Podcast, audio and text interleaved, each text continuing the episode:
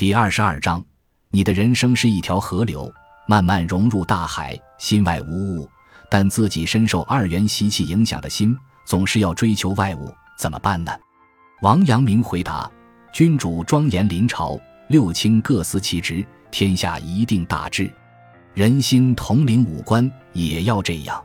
如今眼睛要看时，心就去追求色相；耳朵要听时，心就去追求声音。就像君主挑选官员，就亲自到吏部；要调遣军队，就亲自去坐在兵部。这样，难道不是有失君主的身份吗？六卿也不能尽到他们的职责。这里，王阳明点出了心学最重要的一点：人的心是一个统领。我们的一切行为，其实都是心在起作用。我们想要掌控自己的生活，就必须掌控心。如何掌控心呢？首先是通过五官，心首先通过五官再发挥作用，所以我们要从五官上去探究心的力量。肖慧和王阳明有一段对话，比较详细的讨论了心如何起作用。肖慧问：“我有为自己着想的心。”但不知为什么还是不能克己。王阳明说：“你说说，你为自己着想的心是怎样的？”肖慧沉思良久，说：“我也一心要做好人，就自己觉得很有为自己着想的心。现在想来，我也只是为了一个自己的肉身，而不是为真正的自己。”王阳明说：“真正的自己怎能离开肉身？恐怕你连那肉身层面的自己也还没有好好着想。”你所说的自己的肉身，难道不就是指耳、目、口、鼻、四肢吗？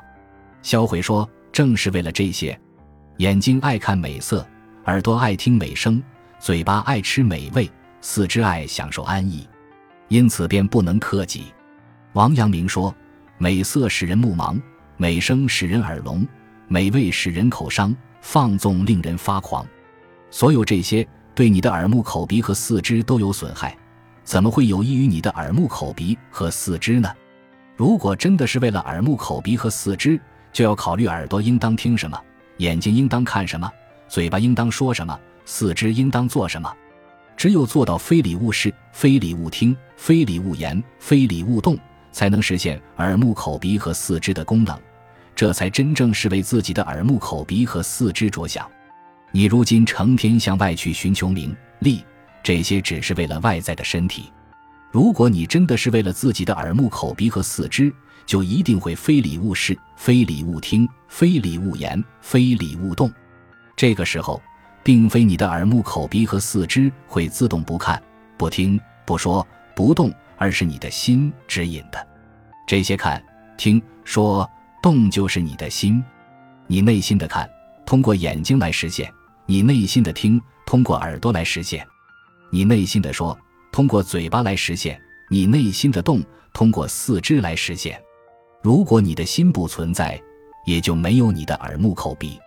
所谓你的心，也不仅仅指那一团血肉心脏。如果心专指那团血肉，现在有个人死去了，那团血肉仍在，但为什么不能是听、言、动呢？所谓的真正的心，是那能使你是听、言、动的性。一即天理，有了这个性，才有了这本性的生生不息的势力，称之为人。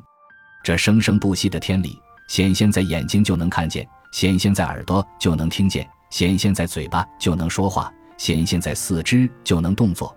这些都是天理在起作用。因为天理主宰着人的身体，所以又叫心。这心的本体本来只是一个天理，原本没有不符合理智的东西存在。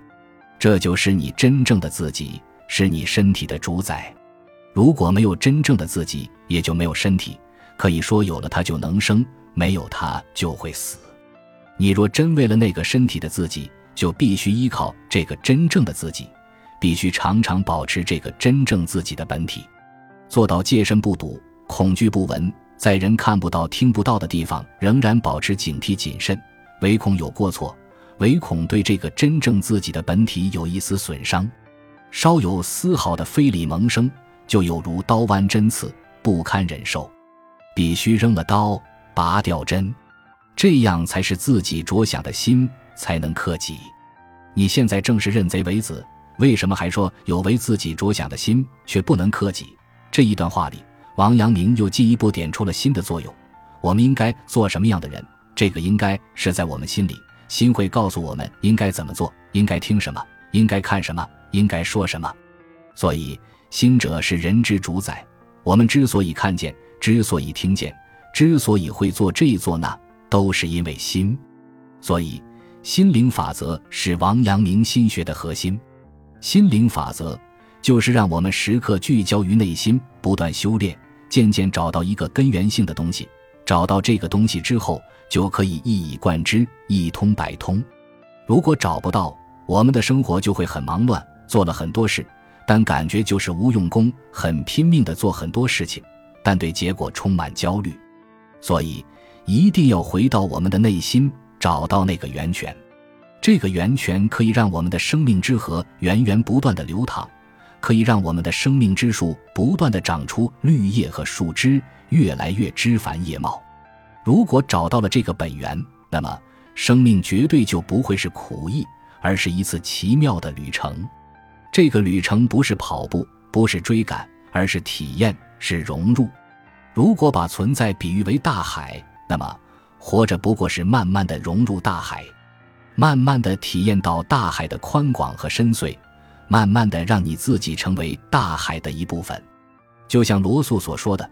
如果你找到了那个本源，那么你的一生就像一条河，开始是涓涓细流，被狭窄的河岸所束缚，然后它激烈的奔过巨石，冲越瀑布，渐渐的河流变宽了，两边的堤岸也远去，河水流动得更加平静，最后它自然地融入了大海，并毫无痛苦地消失了自我。如果找不到那个本源，那么正好相反，随着年龄的增长。反而会越来越走入人生的死胡同。感谢您的收听，喜欢别忘了订阅加关注，主页有更多精彩内容。